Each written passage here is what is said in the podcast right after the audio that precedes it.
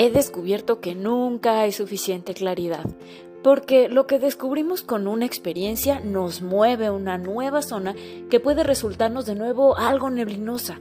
Aquí te comparto la claridad que voy teniendo respecto a diferentes temas de la vida y que pueden servirte para vivir con más plenitud, para reflexionar y encontrar tus propios saberes y para transitar esta vida con más facilidad, más gozo y más gloria.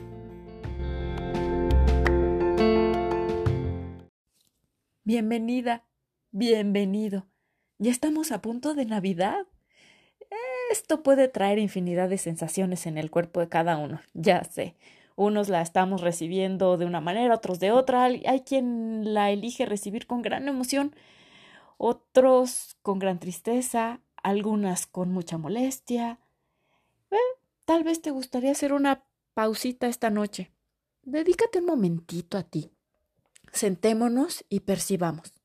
A ver, ¿Cómo estoy recibiendo este espacio que la sociedad indica que ha de ser de fiestas y de familia? Cuerpo, ¿cómo te sientes? ¿Cansado? ¿Agobiado? ¿Contraído? A ver, ¿y qué te está haciendo sentir así? ¿O te sientes expandido, emocionado, feliz? ¿Mm? ¿Qué te está haciendo sentir así? El hecho es, no es ni bueno ni es malo, la realidad es. Pero la vivencia es cómo elijo significar la realidad, cómo vivo el hecho, eso es lo que significa para mí. Es decir, con qué lentes veo la realidad. Con enojo, o con tristeza, o con nostalgia, o con agobio, o con pasión. Eh, ni nos damos cuenta. Muchas veces solo estamos sintiendo, pero no nos estamos percatando, no estamos aquí y ahora con nosotros mismos a, a que esas emociones que están llegando y que nos están haciendo sentirnos hacia la izquierda o hacia la derecha, este, mm, ¿qué podemos hacer con ellas? Solo las vivimos, pero no tenemos claridad desde dónde vienen. Si me estoy sintiendo nostálgico, ¿qué me está haciendo sentir así? Si me estoy, sintiendo súper emocionado, ¿Qué me está haciendo sentir ahí? Tal vez te gustaría elegir que no te llegue el sentimiento, sino que lo elijas con conciencia.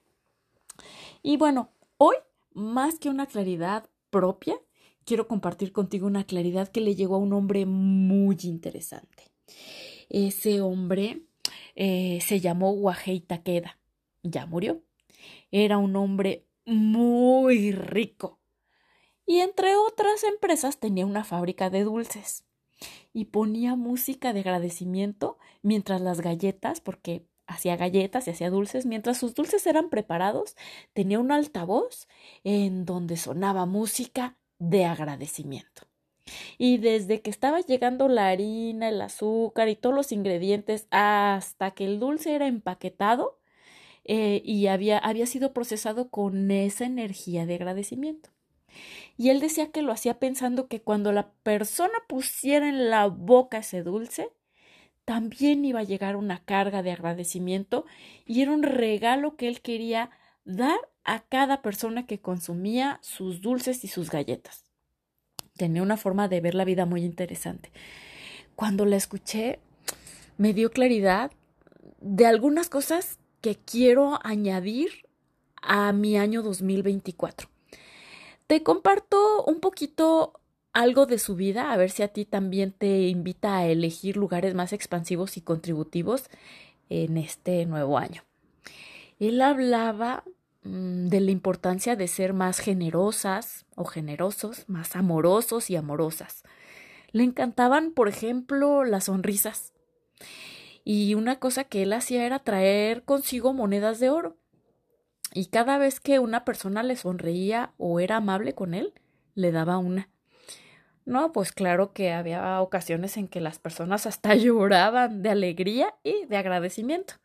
Y él les decía, con mucha alegría, tienes la sonrisa más bella del mundo, sigue sonriendo, sigue brillando y repartiendo bendiciones. Y yo te felicito con esta moneda de oro. Sigue sonriendo el resto de tu vida. Había quien le preguntaba, oiga, ¿no le sale muy caro recompensar hacia las personas? Y él decía, uy, no, no, yo gané muchísimo, fíjate, acabo de comprar para todos una vida de sonrisas con una sola moneda. Y les decía, y además, ¿dónde crees que provoque más felicidad esa moneda? ¿En mi bolsillo o en el de esa persona? Uy, era muy desapegado y muy generoso. Y por otro lado, él lograba siempre hacer crecer su negocio o sus negocios. Como que como que él respiraba abundancia y prosperidad. Un día le hicieron una fiesta por su cumpleaños, alguien que pues que lo conocía, a quien le daba mentoría y, esa persona invitó a más de 600 eh, gentes para que lo felicitaran. Estaba el hombre feliz y pleno, le encantó la sorpresa. Y en agradecimiento, que organiza un juego de piedra, papel o tijera, y el que gane le voy a dar una moneda de oro. Uh, bueno, los invitados estaban encantados con la idea. Guajei lo organizó de tal forma que prácticamente todo el mundo se llevara una moneda a casa. Se fueron felices, se fueron agradecidos y esa energía de agradecimiento y de alegría fue la que se vivió en ese evento. Y él dice que la gratitud suele ser contagiosa y que a quienes agradeces también quedan agradecidos. Y entonces se genera un ciclo de agradecimiento. Yo me quedé preguntándome, ¿y cómo vivo mis días? ¿En agradecimiento o quejándome de lo que sucede? A lo mejor te gustaría preguntarte o nos gustaría preguntarnos en cada situación qué, qué de bueno aquí, qué cosas buenas pueden estar escondidas para mí ¿Qué puedo agradecer de lo que está sucediendo? Como quiera que esto sea, bueno, malo, regular. Y es que sí, la energía del agradecimiento es expansiva. Permite que mi mente encuentre soluciones más fácil y más rápido. Genera en mi cuerpo químicos que me permiten estar en paz y transitar de mejor manera la situación que sea. Por ejemplo, este señor Guajei, cuando a alguna persona le ocurría algo malo, siempre salía con unas frases que les cambiaban la perspectiva. Por ejemplo, si alguien perdía el trabajo o se iba a divorciar, les decía felicidades, estás a punto de iniciar una nueva vida, vívela al máximo. Y algo que me encantaría compartir contigo es cinco puntos con los que él vivía cada día. Él decía que para generar abundancia en su vida lo primero que hacía era siempre estar presente, aquí y ahora, viviendo el momento. Y desde ahí no se le iba ningún momento que pudiera agradecer, que pudiera gozar, siempre estaba en plenitud. El segundo punto era siempre apreciar lo que tienes y agradecerlo. Si cuando aprecias y agradeces lo que ya hay, siempre llega más. Siempre llega más. El tercer punto tiene mucho que ver con el segundo y decía, yo elegí dejar de quejarme. Ya no me quejo, independientemente de la situación que sea, mi mente cambia en el momento en que está a punto de decir, ay, qué mal, ay, qué feo, ay, cómo me duele, moverse hacia el segundo punto. ¿Qué puedo ver aquí? ¿Qué puedo apreciar? ¿Qué puedo agradecer? El cuarto punto era escucha tu intuición. Y él decía algo con lo que estoy súper de acuerdo. Dice, es que tú sabes qué es lo mejor para ti. En el fondo lo sabes. Y es esto que episodio con episodio platicamos, es esta parte de tu cuerpo te dice.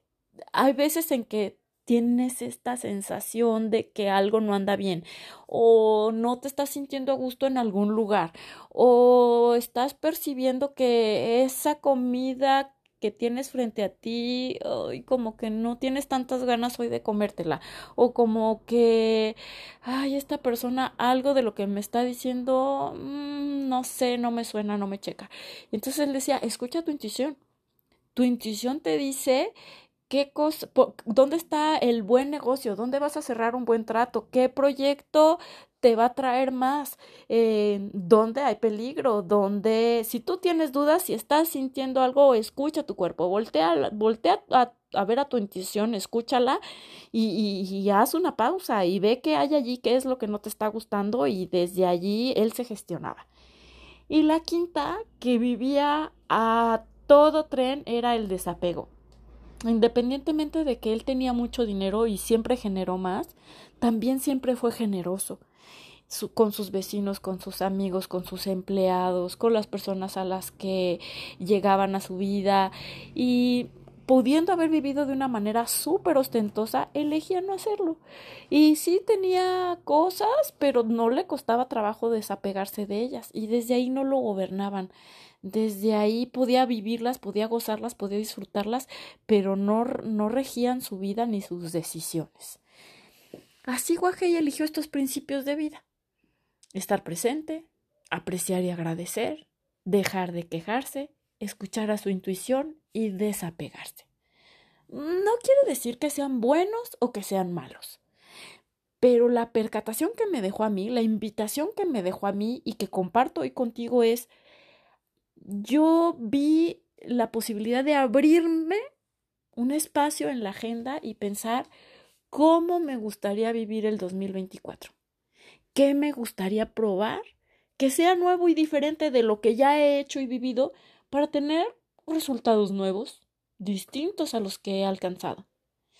Porque recordemos algo. Si tú no cambias, nada cambia. Pero si tú cambias, aunque nada cambie, todo cambia.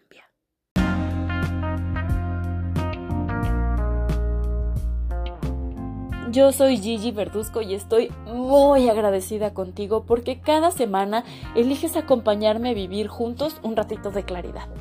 Y te invito a que me escribas. Escríbeme un mensaje en Facebook o en Instagram. Estoy así como Gigi Verduzco. Cuéntame qué claridades has vivido este año y qué te gustaría compartir conmigo.